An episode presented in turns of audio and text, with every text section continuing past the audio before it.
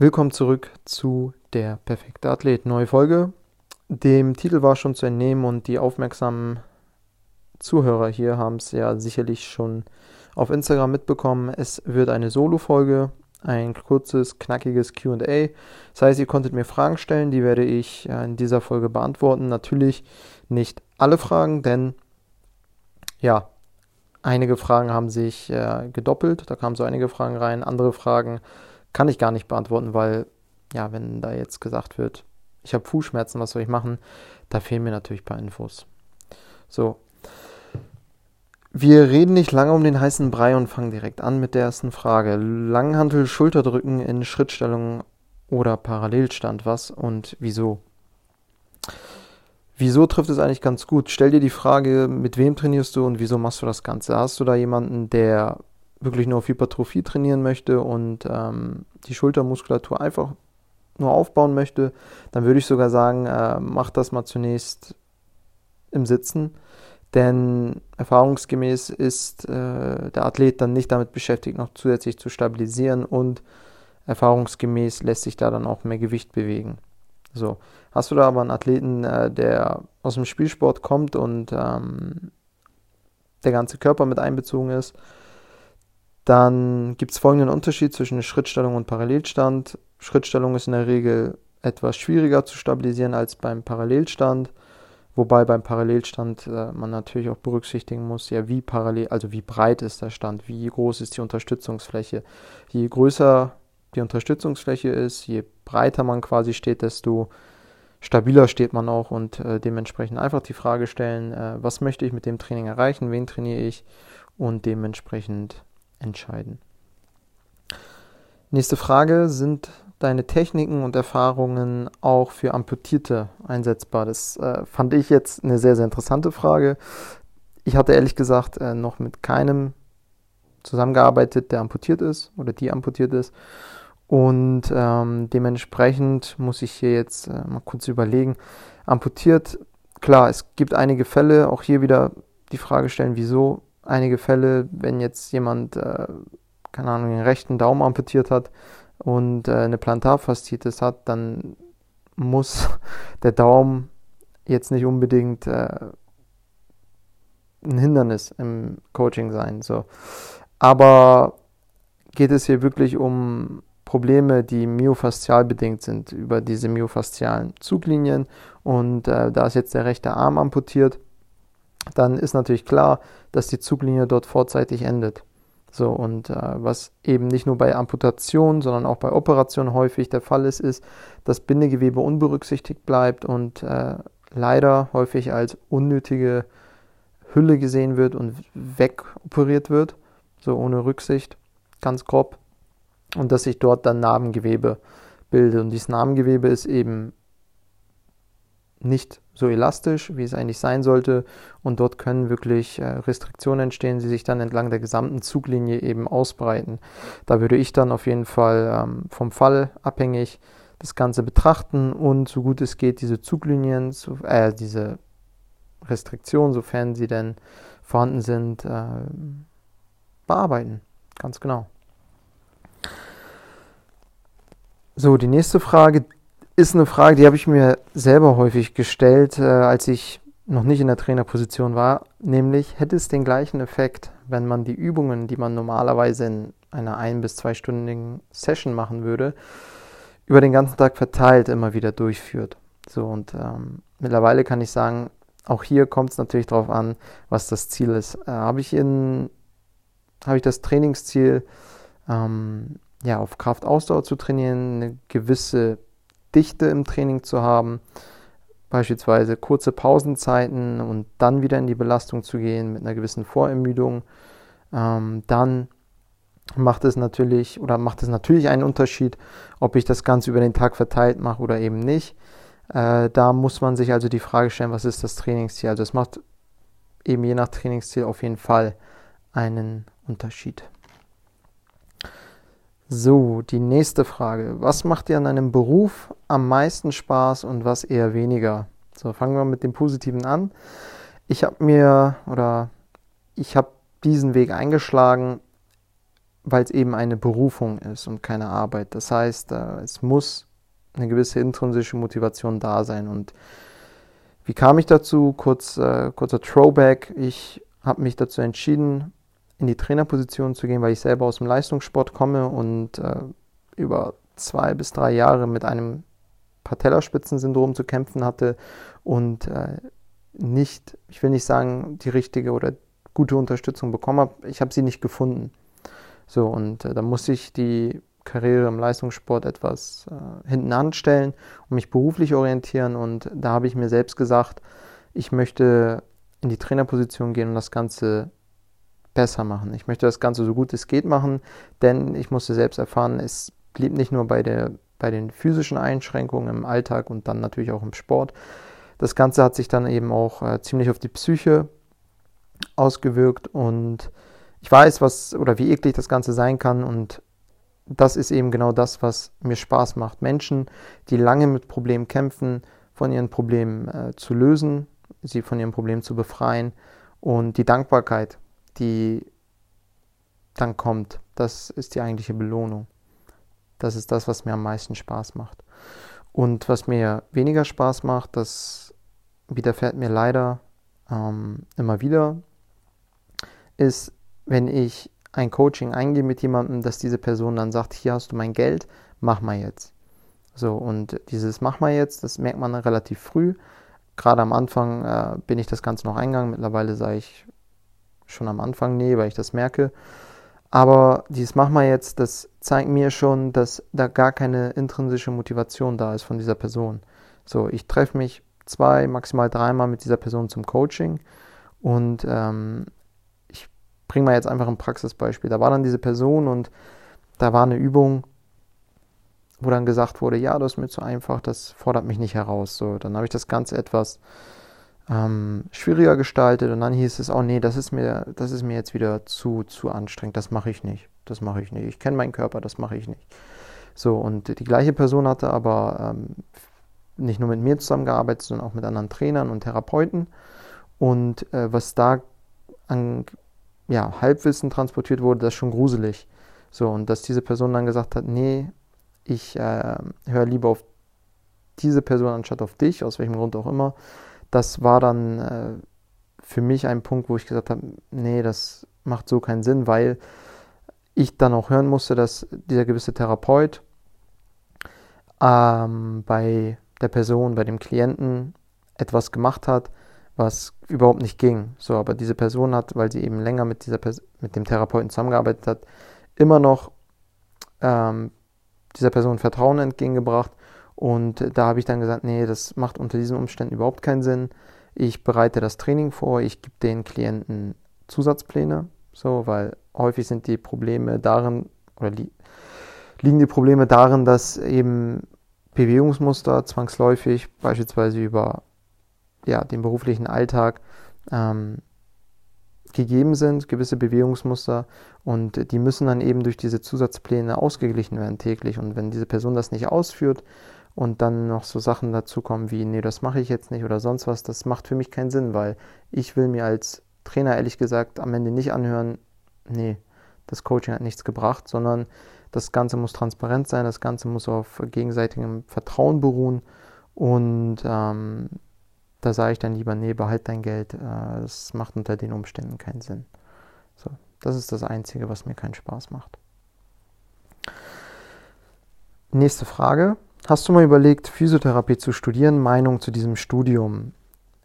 Ja, ich komme aus einer Ausbildung und ähm, überlege immer noch, äh, den, das Studium zu machen in diesem Bereich.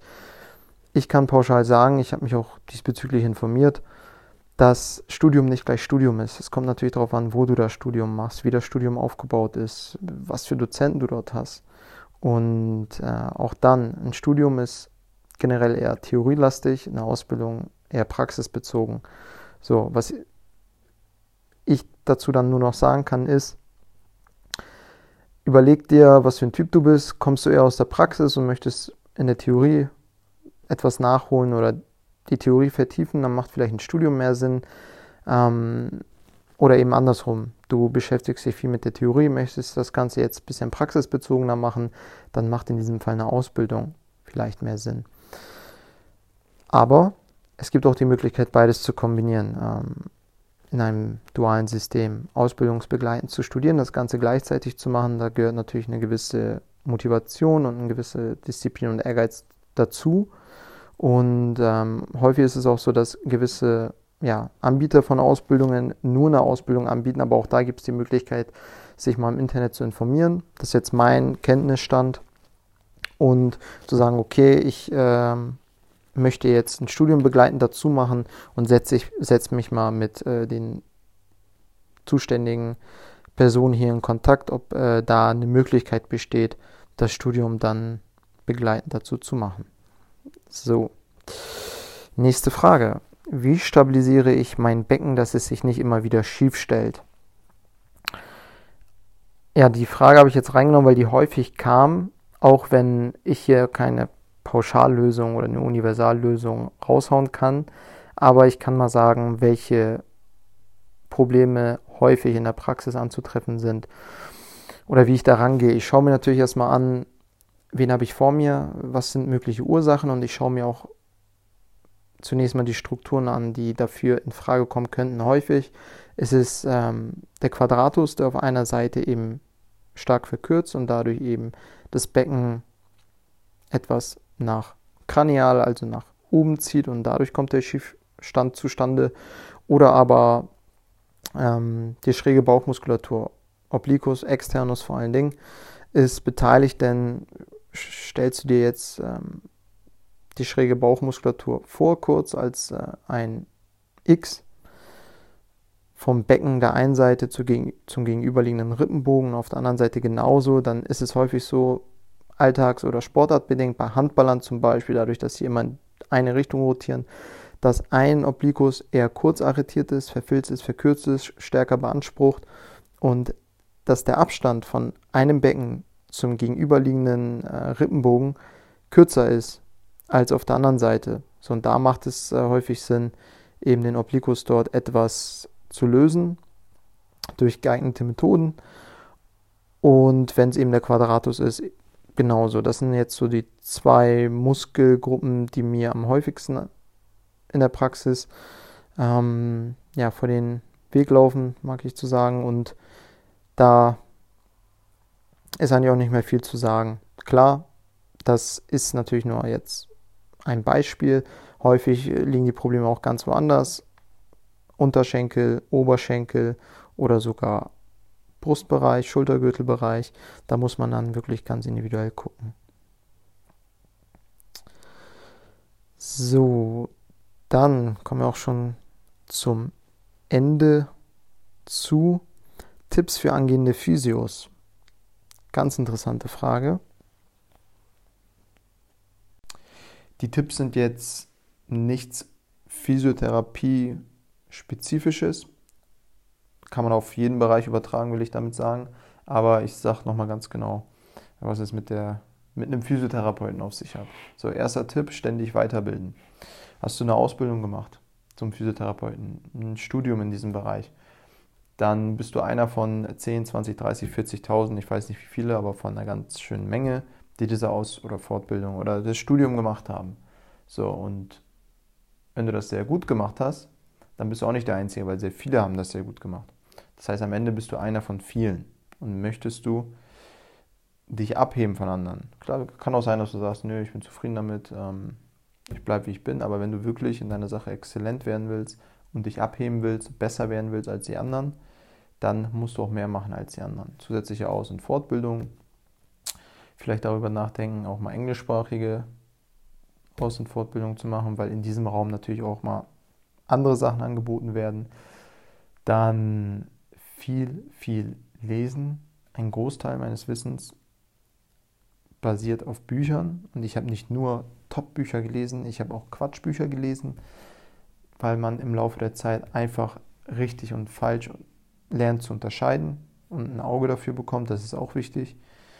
Dann ist es extrem ratsam, sich bestimmte Routinen, was Weiterbildung angeht, anzugewöhnen. Dass man sich zum Beispiel sagt, ja, ich mache jetzt drei Fortbildungen im Jahr.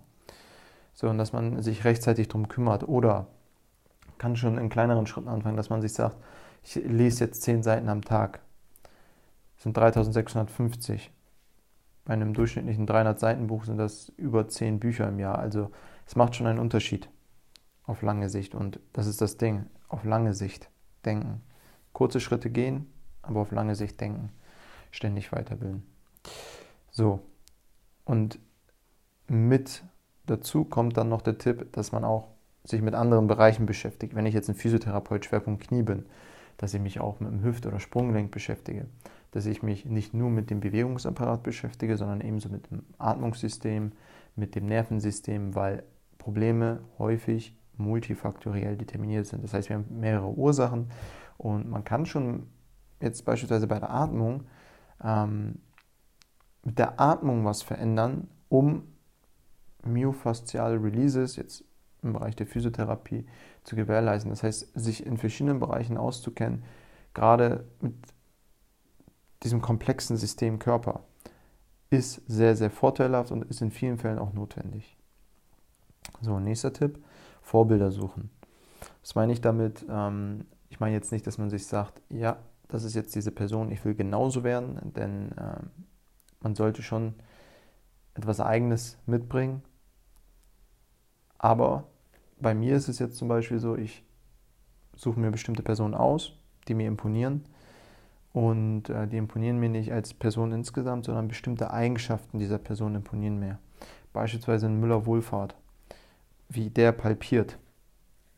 Der braucht kein Ultraschallgerät mehr oder kein MRT, der kommt da mit dem Finger ran. Also so übertrieben gesagt, der spürt das mit dem Finger. Das imponiert mir. Die Art und Weise, wie bodenständig der ist, charakterlich imponiert der mir. Dann aus einem anderen Bereich, aus dem Sport, ein Topsportler, Ronaldo zum Beispiel, sein Ehrgeiz, also seine Disziplin, das sind Eigenschaften, die mir imponieren. Das heißt, ich äh, schaue mir hier und da immer an, was äh, Personen, die in ihrem Bereich schon ähm, an Exzellenz zeigen, was die so für Eigenschaften haben und was ich mir dort ja, abgucken kann. Und dann natürlich auch kannst du dir ähm, Personen aus der Physiotherapie suchen, die dir imponieren. Tom Myers beispielsweise ist bei mir gerade äh, sehr, sehr oben dran, weil er ganzheitlich myofaszial arbeitet und einen ganz anderen Ansatz verfolgt, als, ähm, als üblich ist momentan. Ne? Und äh, das ist etwas, was mir auch stark imponiert und äh, woran ich mich orientiere. So, und der letzte Tipp, umgib dich mit den richtigen Leuten. So, das klingt jetzt ein bisschen so, als ob das von Mama oder Papa kommt, aber es ist tatsächlich so. Wenn du das Ganze nicht aus Spaß machst, klar, Spaß gehört dazu, aber wenn du auch in deiner Sache als Physiotherapeut was erreichen willst, nicht nur als Physiotherapeut, sondern auch woanders, in allen anderen Berufen, dann äh, wird irgendwann der Zeitpunkt kommen, dass du mehr, mehr, mehr, mehr investierst, ähm, mehr oder weniger was rausbekommst und du merkst, der Tag hat nur 24 Stunden. So, und ähm, da ist wirklich die Zeit, die du hast, äh, kostbar. So, gerade im Lockdown hat natürlich, äh, haben viele mehr Zeit, aber wenn der normale Betrieb dann wieder irgendwann losgehen sollte, dann merkt man, wie kostbar die Zeit eigentlich ist. So, und hast du da dann Personen, die sich nur bei dir melden, um Quatsch zu machen, dann äh, musst du dir die Frage stellen, ob dir das wert ist, zwei, drei Stunden Quatsch zu machen. Wenn du das möchtest und dir das gut tut, kann man darüber nachdenken. Aber wenn es wirklich Quatsch ist und dich in keinster Form weiterbringt und dich auch nicht erfüllt, dann distanziere dich von diesen Personen. Klingt hart, aber wenn es dir lieb ist oder wenn du es ernst meinst mit der Sache, dann ist es notwendig, früher oder später eine klare Linie zu ziehen und zu sortieren. Diese Person möchte ich um, mit diesen Personen möchte ich mich umgeben und mit diesen nicht. Ich habe es mir und mache ich ständig immer noch, angewöhnt, ähm, den Kreis, den ich um mich habe, wirklich sehr bewusst ähm, aufzubauen. Das heißt, nicht viele Personen, aber die richtigen Personen. Und die bringen dich dann auch weiter. Wenn du mit denen unterwegs bist, mit denen redest du nicht darüber, äh, welcher neue Song rausgekommen ist oder sonst was. Mit denen redest du über inhaltliche Dinge. Welche Aus- oder Fortbildung hast du jetzt gemacht? Was sind deine Pläne? Wie läuft es hiermit? Wie läuft es damit? Und diese Leute geben dir auch Anreize, geben dir Ideen. Ähm, diese Leute öffnen dir dann auch irgendwann Türen. Das habe ich bei mir auch erlebt. Ein Vladi zum Beispiel. Jeder, der jetzt äh, von Instagram kommt, der kennt Vladi. Das ist jetzt so eine Person, mit dem bin ich in einem engen Verhältnis, weil der, also wir kamen erstmal beruflich aneinander in Berührung, weil der Typ mir Türen öffnen konnte. So, und wir inhaltlich miteinander geredet haben, auch mal hier und da was zusammen gemacht haben, ähm, inhaltlich. Und dann entwickelt sich natürlich noch darüber hinaus was Freundschaftliches, was top ist. Aber bei ihm habe ich auf jeden Fall gemerkt, wenn du dich mit den richtigen Leuten umgibst, dann kommst du auch weiter. So, und äh, insofern, das ist ein ganz wichtiger Tipp. Und es gibt auch so einen schönen Spruch: Zeig mir deine Freunde und ich sag dir, wer du bist. So. Viel mehr ist dazu nicht zu sagen. Insofern umgib dich mit den richtigen Leuten. Ich fasse nochmal kurz zusammen: ständig weiterbilden, auch aus anderen Bereichen, Wissen sammeln, Vorbilder suchen und sich mit den richtigen Leuten umgeben. Ganz genau, das sind meine Tipps für dich. Dann haben wir jetzt knapp äh, 20 Minuten, 21. War eine ja, relativ knackige Folge. Danke für die Fragen. Ich denke, ich werde sowas in Zukunft auf jeden Fall nochmal starten, weil es schon ganz interessant war, ähm, ja, mal zu sehen, was euch so interessiert. Und dann war es das erstmal meinerseits. Danke fürs Zuhören und bis zum nächsten Mal.